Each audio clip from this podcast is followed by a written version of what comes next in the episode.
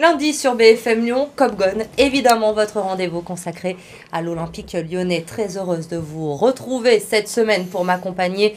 Évidemment, Édouard G, correspondant RMC à Lyon. Bonsoir Édouard. Bonsoir Elodie. Tout va Bonsoir. bien Tout, va bien. Bon week-end? Ça a été. On peut vous souhaiter été. encore un bon anniversaire. Ah, c'est- à mon âge, les jours euh, en plus, euh, ça ne compte pas. Donc merci.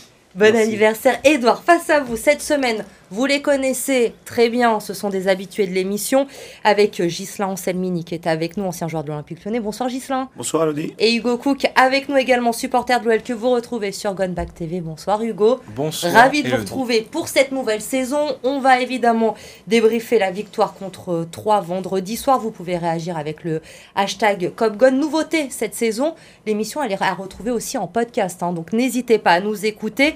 Mais avant de parler du match quand même, voulais qu'on revienne sur un petit Aïe. détail, quelque chose qui s'est passé vendredi soir.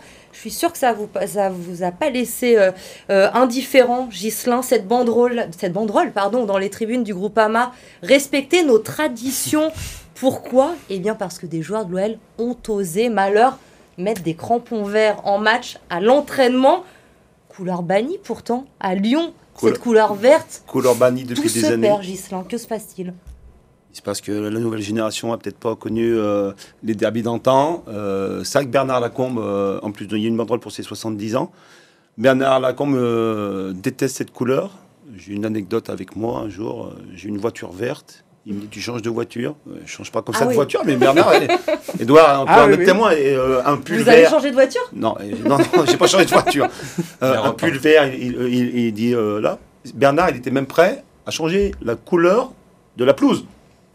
Vrai ou pas Hum, hum. Voilà. Et Mais puis oui, moi, je, moi, je l'ai vu une fois sortir du vestiaire, c'était à Tola-Vologe, quand Bafé Gomis euh, arrive à, à Lyon. Alors, aucune euh, ironie dans son choix qui venait de Saint-Etienne avec ses chaussures euh, vertes, mais je, je l'ai vu physiquement prendre les chaussures de Bafé Gomis et de les mettre ostensiblement devant les journalistes dans la petite poubelle qui était là.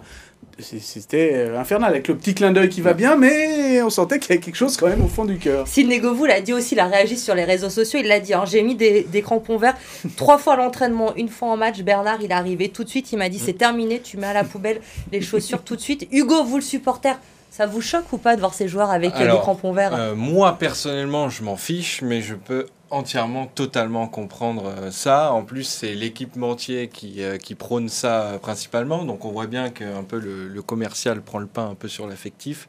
Mais euh, vous preniez des références anciennes, entre guillemets. Bernard Lacombe, tu- Mhm. tu, l'as rappelé, c'est 70 ans. C'est un peu drôle que ça arrive ce jour-là, euh, qu'on qu'on mette en avant les, les chaussures vertes. Mais c'était arrivé aussi avec Shakiri. Euh, pas plus tard que, que l'an dernier.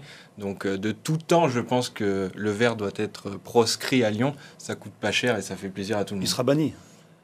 Ouais. Là, c'est bon, ils ont Les chaussures, les ils vont- joueurs. ils vont changer de hein, couleur, c'est fini, on les certitude. verra plus. Les Bon. La même gamme, mais ils vont changer de couleur. On va vérifier Elodie, ça. vous avez vu le t-shirt de Gislain Oui, c'est vrai que c'est votre voiture, c'est celle-là qui vous a demandé de changer ou pas? J'ai un petit peu de celle-là? Un petit peu de vert. Voilà. Un petit peu de Là, vert. c'est facile de changer le t-shirt, c'est pas comme la voiture. Voilà, voilà, grosse erreur, Gislain. Banni aussi pour les prochaines Allez. émissions. Allez. C'est terminé, vous le mettez plus. Avertissement Allez, verbal. on, Adieu. on va parler foot maintenant quand même. Il y avait un match vendredi soir. L'OL qui n'a pas manqué son, son deuxième rendez-vous de la saison devant ses supporters. Face à 3, Alexandre Lacazette qui a ouvert le score après euh, seulement 3 minutes de jeu.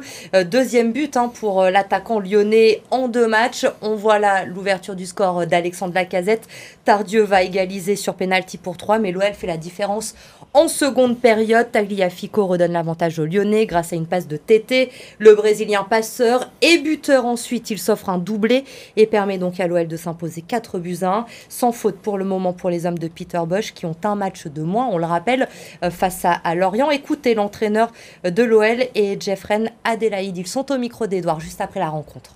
On n'a pas eu des occasions. On a retourné le ballon derrière sans vraiment regarder devant.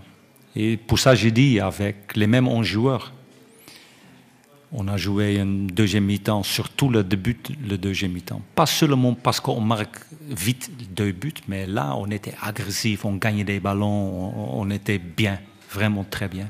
On n'était pas content de, notre première mi-temps, donc euh, euh, le coach nous l'a fait savoir aussi. Euh, on, avait une beaucoup de, de possession, mais c'était assez stérile. Et puis en seconde période, voilà, on a joué beaucoup plus vers l'avant, on était beaucoup plus tranchant, et puis voilà, ça a payé. On a beaucoup de potentiel, il y a beaucoup de joueurs euh, expérimentés qui, nous ont rejoints. Euh, il y a beaucoup de qualité dans, l'effectif. Il va falloir s'appuyer sur cette deuxième période pour, pour continuer à avancer. Messieurs, la question de notre débat cette semaine, une large victoire 4 buts à 1. Est-ce une victoire, un score en trompe-l'œil pour l'Olympique lyonnais? Oui, non d'abord, et on développe après. Gislain Non. Non. Un petit peu. Allez, un petit peu. Je vous donne la parole, Edouard. Bah, c'est l'histoire du, du, verre à moitié vide ou à moitié plein. Si on le voit à moitié vide, on se dit euh, oui, c'est la première mi-temps, c'était catastrophique d'une certaine manière. Même le coach l'a reconnu. Euh, heureusement qu'il y a eu ces deux buts d'entrée euh, en deuxième période. Heureusement que Tagliafico a fait un ou deux sauvetages à un moment donné en première période. Voilà, donc on peut mettre tous ces heureusement. Et puis finalement, si on voit le verre à moitié plein, on voit la deuxième mi-temps, on voit la réaction et on voit surtout, euh, le mot a été utilisé par Jeff René Deleaïd, ce fameux potentiel dans cette équipe. Mais il faudrait, je préférerais que cette équipe agisse que réagisse comme elle l'a fait euh, ce, samedi, d'autant que quelque part, le plus dur était fait. Première action, pas décisive d'Adil Rami pour euh, Lacazette, Alexandre Lacazette. voilà, d'un champion du monde à, Alexandre Lacazette, c'était nickel sur le, le coup face à une équipe qui théoriquement devait être resserrée. Là, il y avait vraiment de quoi faire derrière, s'installer. Et au contraire, ça a fait installer l'équipe de, de 3. Voilà, petit bémol, mais j'ai l'impression que c'est un petit peu toujours comme ça avec l'OL, euh, au moins déjà dans ce début de saison. On peut voir des, deux côtés, mais l'essentiel, c'est les 6 points. Et, les 6 du coup, effectivement, puis début. Pourquoi c'est pas une victoire en trompe-l'œil, un score en trompe-l'œil pour vous, Hugo? Bah déjà parce qu'on a pris du plaisir en tant que supporter. Ça, euh, moi, j'y avais pas été trop habitué l'an dernier, donc là, ça fait, ça fait plaisir de d'assurer un score contre une petite équipe où on tient notre rang. Donc ça, c'est plutôt bien. Euh, Edouard a raison sur le, sur le trou d'air en première, euh, en première période, mais justement là où ils nous ont un peu surpris les Lyonnais parce qu'on pensait qu'on allait retrouver un petit peu le, le côté tristoun de l'Olympique lyonnais. Et finalement, non, ils ont, ils ont déroulé, ils ont été décisifs. Et, euh, et, les joueurs phares, en tout cas offensivement, ont été aussi décisifs. Et je pense à Tété. Donc euh, non, c'est pas, c'est pas en trompe-l'œil. Mais par contre, ça sera à mettre en parallèle contre un, un, effectif de meilleure qualité dans les prochains matchs. Ça, et ça va arriver très vite. Gislin, quand même, cette OL a deux vitesses encore comme la saison dernière, même si Hugo le dit, oui, c'est mieux cette fois, ça tient, mais il y a encore des, des réglages à faire. C'est mieux, ça tient. Euh, je pense qu'il manquait beaucoup de vitesse, beaucoup de vitesse dans les courses, beaucoup de vitesse dans, dans les exécutions, dans les passes, dans les dribbles. Euh, comme a dit Hugo, euh, face à un ogre, que ce soit Paris ou un gros, une grosse équipe, je suis pas inquiet, ils seront là. Ils vont c'est le niveau. Là, entre guillemets, ils ont joué 10 minutes la première mi-temps. Mm. Après, hop, c'était vraiment, vraiment assez lent.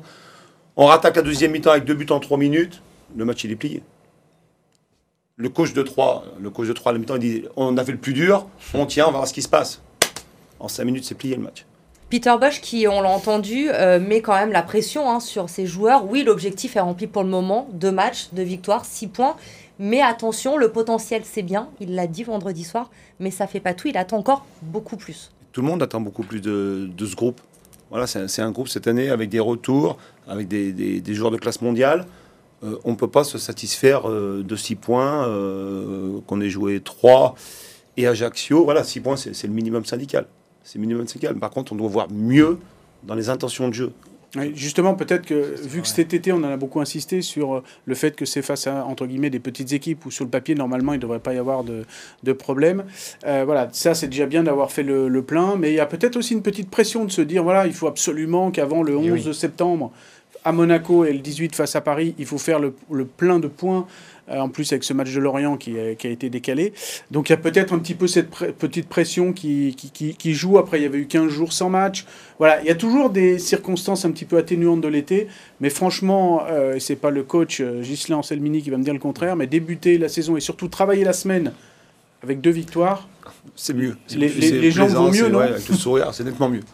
Puis si je peux me permettre aussi, c'est la meilleure série de Peter Boss. Euh, il n'avait jamais gagné 4 matchs d'affilée. Donc c'est la meilleure série. Donc déjà... Sur deux saisons du coup. Ah, oui, sur deux, saisons. les deux derniers matchs. Les deux, saisons c'est pas mal. Tu vas loin là. C'est pas mal quand même. En tout cas, c'était jamais arrivé. Donc euh, voilà. Après la saison qu'on avait course, se satisfait de pas grand Bah chose ouais. C'est vrai. pour le moment. On prend là où on peut. Peut-être un, un petit bémol, vous allez me dire euh, si vous partagez ou pas, mais quand même deux matchs, deux pénalties euh, concédés par euh, l'Olympique lyonnais dans ces deux matchs. Est-ce que c'est le signe d'une certaine fébrilité en défense?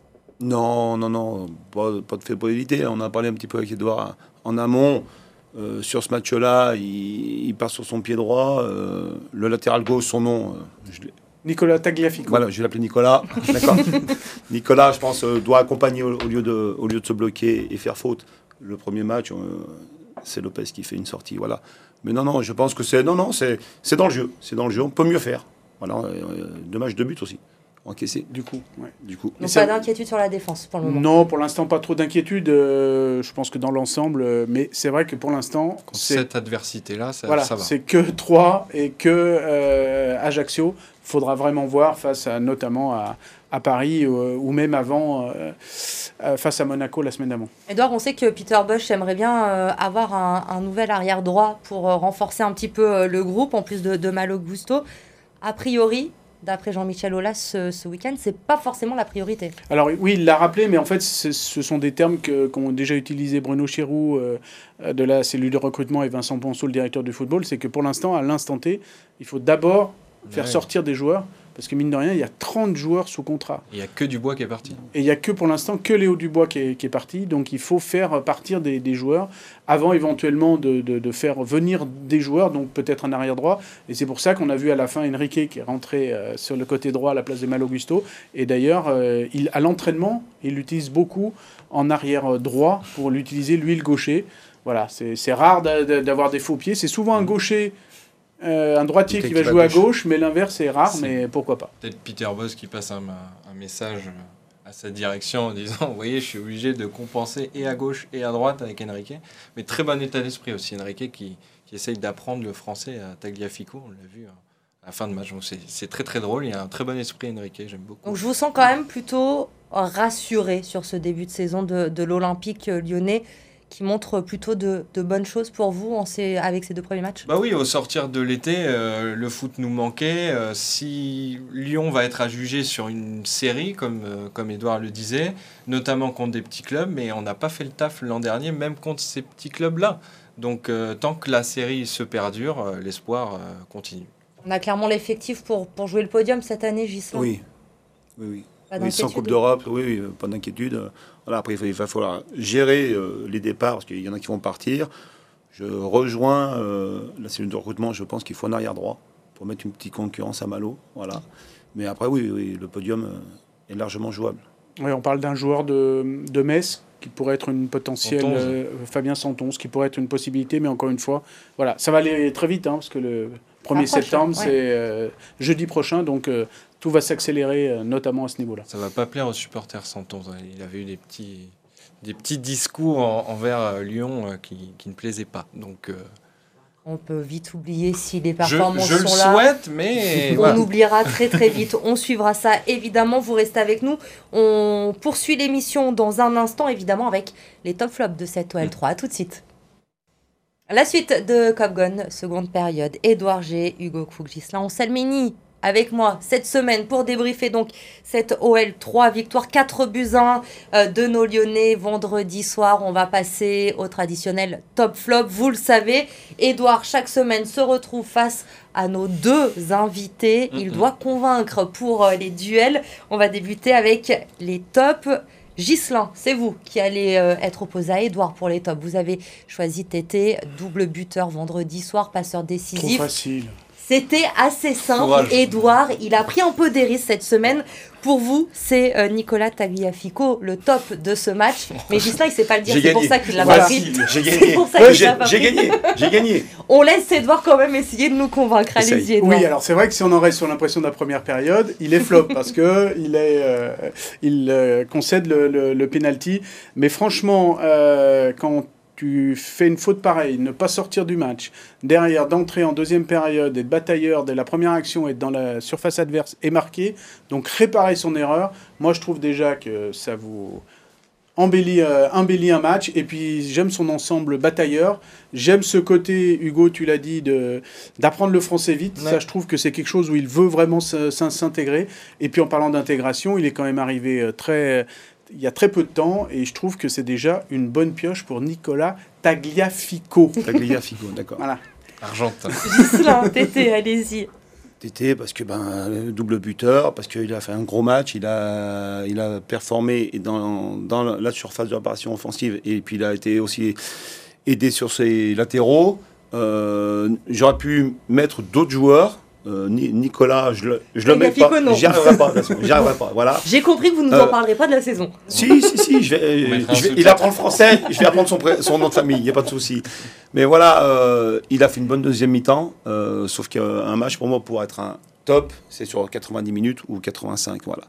Et puis il concède le penalty bête, vraiment bête. Ah, mais il a sa grinta, il a tout ça, il peut amener beaucoup. Je trouve que c'est vraiment. Ah mais euh, c'est un, c'est très bon joueur, mais sur ce match-là, j'ai préféré Tété. Hugo, est-ce que vous récompensez la prise de risque d'Edouard ou pas? Alors oui, euh, j'ai bien aimé. j'ai bien aimé. Bah oui, parce que c'est trop facile.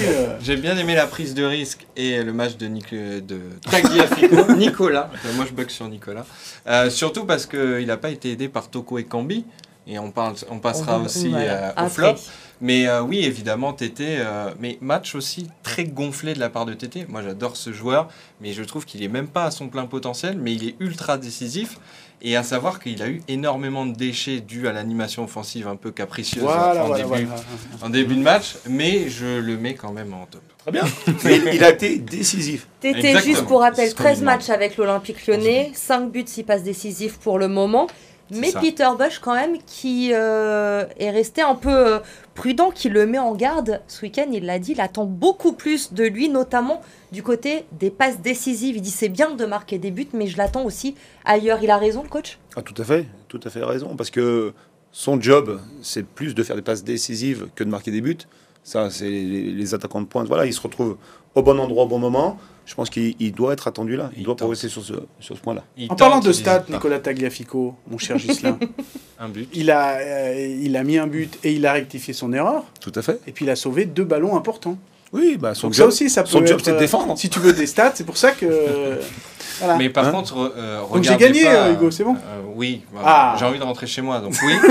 mais mais, euh, mais ne regardons pas de trop près les stats de TT, parce que Mm. nous, dans, dans notre équipe à Gunback, on a, on a une personne qui s'occupe des stats au Groupama Stadium. Il y a énormément de pertes de balles. Je crois qu'en première mi-temps, c'est 96% de pertes de balles pour TT. Donc euh, le match est gonflé par ses stats, et tant mieux. Et c'est un très bon joueur, mais, Mais il à faut que ça confirmer encore, on attend un peu plus Ouais. de lui. Les flops, à Voilà. présent, On passe euh, au flop avec euh, donc ce duo entre Hugo et Edouard, ce duel Malo Gusto pour vous Edouard, Carl Toko et Cambi Hugo. Je vous donne la parole Hugo pour commencer. Bah, pour l'ensemble de son match, il est resté beaucoup trop euh, longtemps sur, sur la pelouse. Il fallait très certainement faire rentrer Romain Fèvre et, et Ryan Cherki qui a fait une bonne entrée par rapport à, Toko et Cambi. Là, c'est un peu l'inverse de TT, c'est-à-dire que dans les stats, du côté décisif, ben oui, il fait une passe D euh, aussi, il fait, enfin en tout cas, il fait une belle, une belle ouverture, euh, Toko Ekambi, donc il a ce côté décisif, mais dans son rendu football et dans justement son association avec Nicolas Tagliafico, Bravo. ça a été euh, problématique. Et Toko Ekambi, j'ai très peur moi de la saison de trop. Ça va être très compliqué pour lui de, de refaire une saison comme il a fait la, la saison dernière. Et en plus, il est imposé comme un cadre de ce vestiaire par Peter Bose, donc euh, le poids est grand. Et je trouve que son rendement en ce début de saison est assez famélique. Edouard, Malo Gusto. Alors je vais être euh, peut-être un petit peu dur, mais je pense que je vais être assez juste sur Malo Gusto, parce que le jour où il sera au niveau défensif comme il est au niveau offensif, ça c'est forcément, je peux comprendre que Manchester United, Barcelone et autres soient sur lui, mais pour l'instant, offensivement c'est bien, mais défensivement, euh, il y a quand même des, des trous, et on a vu notamment, même face à 3, face à Ajaccio, des actions de ce, de ce niveau-là. Il y a des circonstances quand même atténuantes. Il a 19 ans. C'est plutôt un attaquant de formation qu'un défenseur. Mais euh, voilà, il faut quand même. euh, il y a ce côté batailleur, comme euh, son compère de l'autre côté. Mais il va falloir euh, retravailler ça. Et je sais que c'est l'un de ses axes de, de travail cette année. Donc je suis pas inquiet, mais voilà. Gislain, est-ce que vous vous vengez À qui vous donnez le point Je donne le point à Hugo. Voilà. Comme ça, c'est de la vengeance.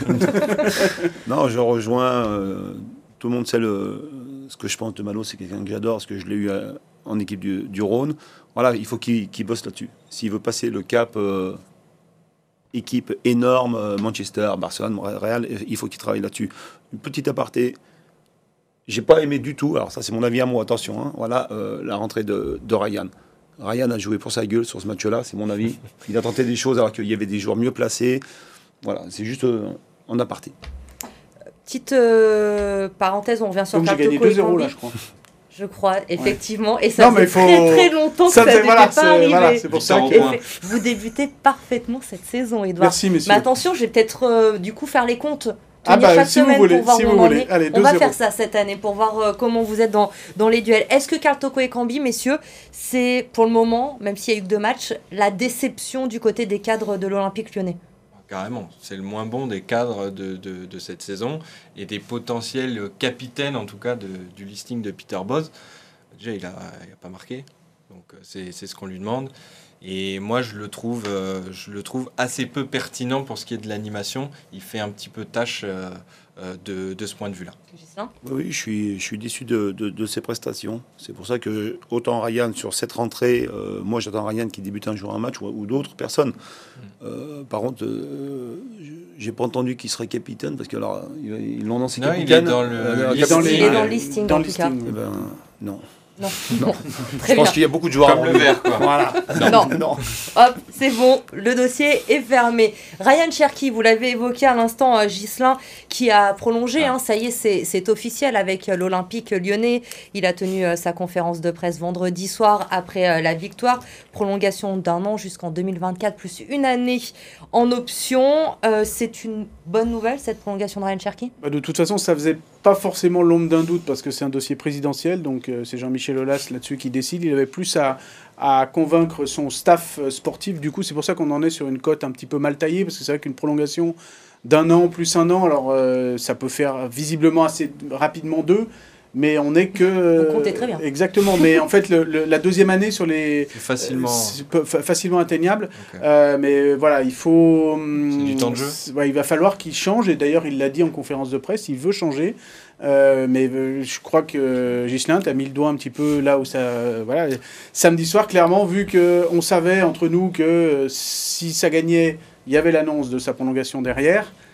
Euh, voilà, Ouais. il voulait marquer les esprits et marquer. Donc, euh, Mais il y a eu ce de- discours effectivement en conférence de presse, Ghislain, vous l'avez très certainement entendu, Ryan Cherky, où on a senti, alors je vais pas dire un nouvel homme, c'est un peu, un peu bateau, mais quand même un discours très posé, le travail en maître mot, il a dit, je parle beaucoup avec Peter Bosch, je veux gagner du temps de jeu, je m'appuie sur les anciens aussi, sur la Mais- casette, sur Tolisso, ils peuvent m'apporter euh, beaucoup, on, change quand, on sent quand même un petit changement dans, dans sa façon de parler. Tant mieux, tant mieux, tant mieux. Il, il s'appuie sur, sur l'expérience, sur les anciens.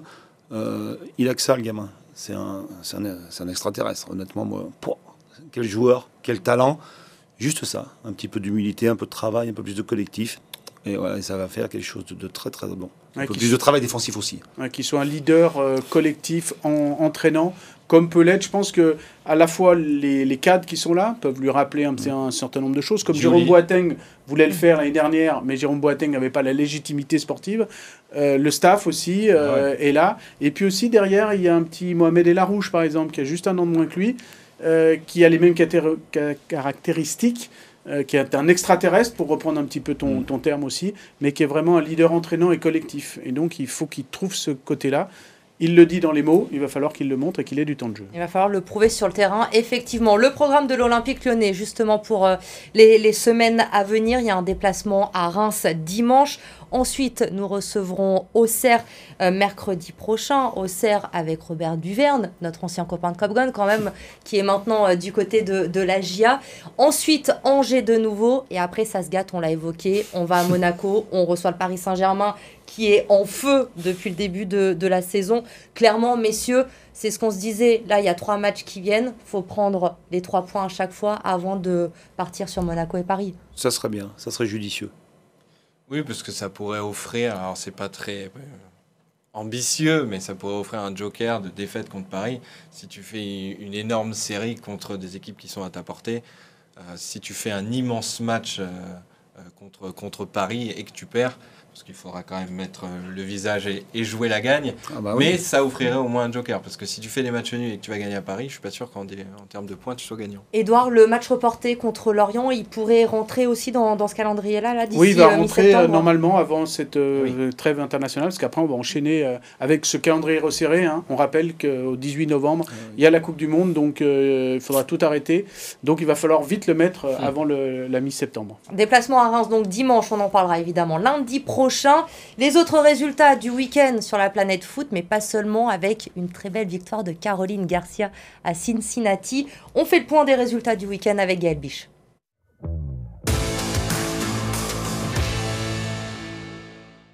C'est une renaissance pour Caroline Garcia qui avait du mal à contenir ses larmes.